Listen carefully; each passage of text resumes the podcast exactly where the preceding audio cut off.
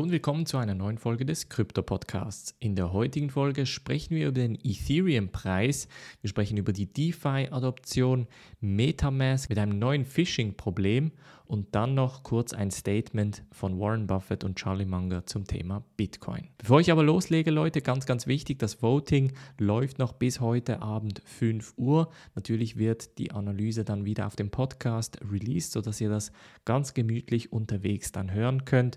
Und auch ganz, ganz wichtig für die, die auf dem Newsletter waren, die haben es mitbekommen.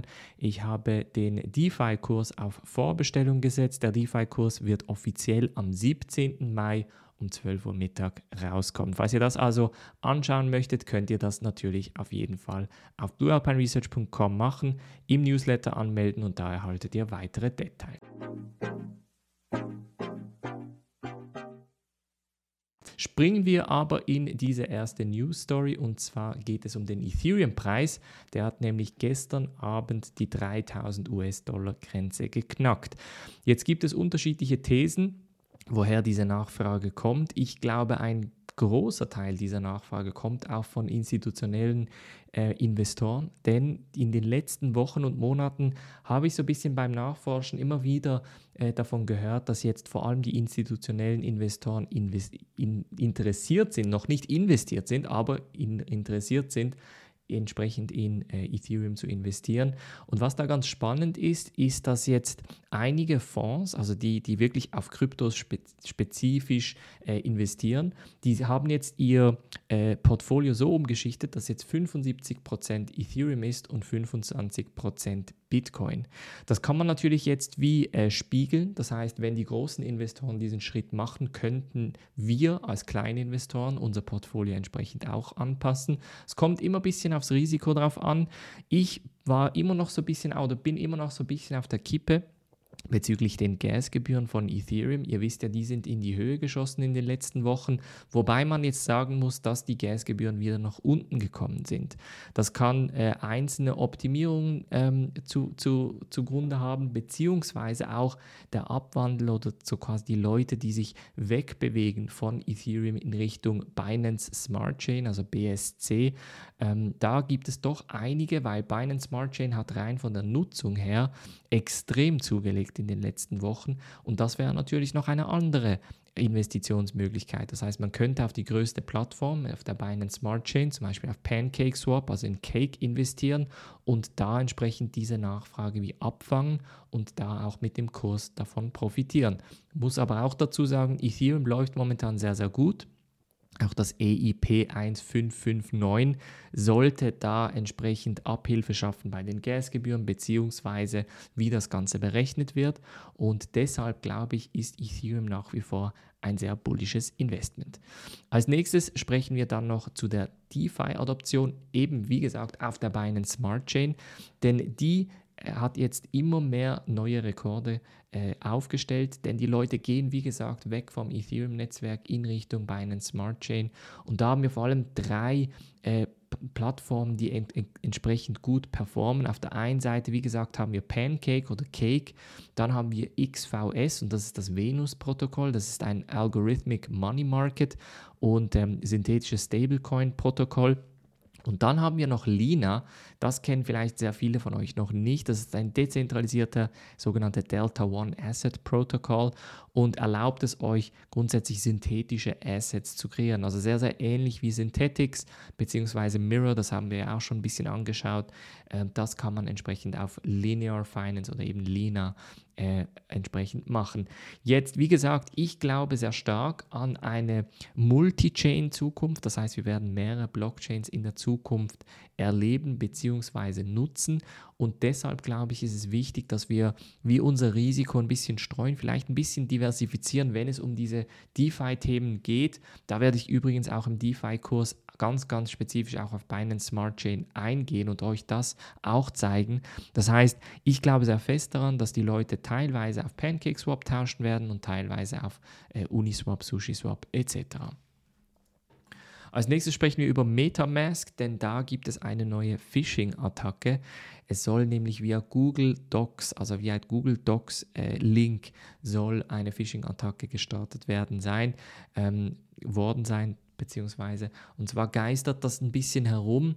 Ähm, viele Leute beklagen sich, dass sie keinen Support erhalten haben und dann geistert da so ein Tweet herum auf Twitter beziehungsweise ein Link im Web, bei welchem es dann heißt, du musst einfach nur das Support-Formular ausfüllen und das ist eben wie gesagt auf Google Docs und da wird dann entsprechend nach dem Secret Recovery Phrase gefragt und das ist natürlich genau der Code, sage ich mal, oder die Möglichkeit, ähm, da entsprechend das ganze Wallet abzuzügeln und abzuziehen. Und das ist extrem wichtig, dass ihr da nicht auf solche Phishing-Attacken reinfällt. Es ist sehr selten, beziehungsweise es wird wahrscheinlich nie vorkommen, dass etwas wie Metamask euch nach eurem Secret Recovery Phrase fragen wird, beziehungsweise das nie bei einer URL, die ihr nicht kennt oder einem Google Doc etc. eingeben. Das erhöht nur das Risiko. Falls ihr mal in solch einer Situation seid und unsicher seid, in der Mitgliedschaft gibt es oft solche Situationen, die wir ähm, auch in der Gruppe diskutieren. Da könnt ihr euch sehr gerne anmelden, bluealpineresearch.com slash Mitgliedschaft und da könnt ihr bei genau solchen Problemen oder falls ihr eben unsicher seid, erstmal in die Community schreiben und da antworten die Leute relativ schnell. Das heißt, ich, ich hoffe, dass ihr da nicht äh, Opfer einer Phishing-Attacke werdet, denn das ist sehr, sehr mühsam und nervig vor allem, wenn, weil man rückblickend immer so ein bisschen realisiert, ah, genau das war ja falsch, das war ja eigentlich ein, eine, äh, ein sogenannter Red Flag, also eine, ein, ein Zeichen, dass man eine Phishing-Attacke hätte erkennen müssen. Und als letzte News Story springen wir noch zu einem Statement von Charlie Munger, dem Milliardär, Investor, ein Partner von Warren Buffett ist kein Fan von Bitcoin, war es auch nie. Also auch in den letzten Jahren hieß es da immer, ich glaube, Warren Buffett hat Bitcoin mal äh, Rattengift genannt. Charlie Munger ist auch kein Fan davon. Und äh, ja, jetzt gibt es solche Statements, denn es gab ja ihr äh, Berkshire, Berkshire Hathaway Annual Shareholders Meeting, also quasi der, ähm, die, die, die, die Aktienversammlung, ähm, die Aktionärsversammlung, die es gab. Und da wurde unter anderem natürlich auch über Bitcoin gesprochen. Ähm, Jetzt ist es aber so, also Charlie Munger und Warren Buffett, das muss man auch sehen, die investieren in Sachen, die sehr, sehr traditionell sind, also sei es Heinz, Ketchup, Coca-Cola, äh, und andere Produkte, Rückversicherungsprodukte etc., die kennen sich mit Technologie nicht wirklich aus. Ich glaube, das ist schon wichtig, dass man da differenziert. Ähm, ich glaube nicht, dass sie zum Beispiel in Facebook investiert haben oder in Shopify oder in Amazon und da entsprechend auch Gewinne mitgenommen haben. Ähm, man muss auch dazu sagen, dass in den letzten Jahren natürlich sind die Aktienkurse ver äh, verrückt, aber in den letzten Jahren konnten sie auch den Index, also den Nasdaq sowie auch den SP 500 nicht schlagen mit ihren Investments. Ähm, von daher muss man da immer ein bisschen vorsichtig sein. Man muss aber auch sehen, Deren Investmentthese ist eine ganz andere als unsere. Wir investieren, ich sage mal, in absolut in ein Risiko, aber wir machen das nicht mit unserem ganzen Portfolio, machen das mit einem kleinen Teil des Portfolios, idealerweise. Und wenn diese, ich, sag, ich, ich nenne das so ein bisschen Asymmetric Bet, also asymmetrische Wette, wenn diese dann funktioniert, dann funktioniert sie eben sehr gut und wir können mit einem kleinen Betrag doch einen sehr hohen Return, also einen hohen Umsatz erzeugen. Wenn es aber nicht funktioniert, dann zerschlägt es das Portfolio nicht ganz. Und ähm, Warren Buffett und Charlie Munger, die sind auch sehr, sehr spezifisch fokussiert auf eben Langzeitinvestments, die relativ sicher sind. Also die Leute oder die Menschheit wird von heute auf morgen nicht aufhören, Ketchup zu konsumieren oder Coca-Cola zu trinken oder ein anderes äh, Süßgetränk etc. Und sie investieren eben genau in das. Von daher ähm, würde ich da bei diesem Statement nicht groß irgendwie mir Gedanken machen, einfach weiter fokussiert die guten Projekte raussuchen und in die guten Projekte investieren.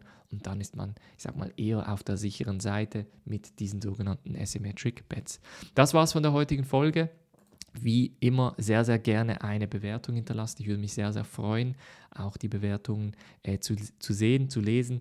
Ähm, fünf Sterne hilft wirklich, den Podcast größer zu machen. Ich freue mich auf die nächste Folge. Wir sehen uns morgen wieder. Macht's gut und bis dann.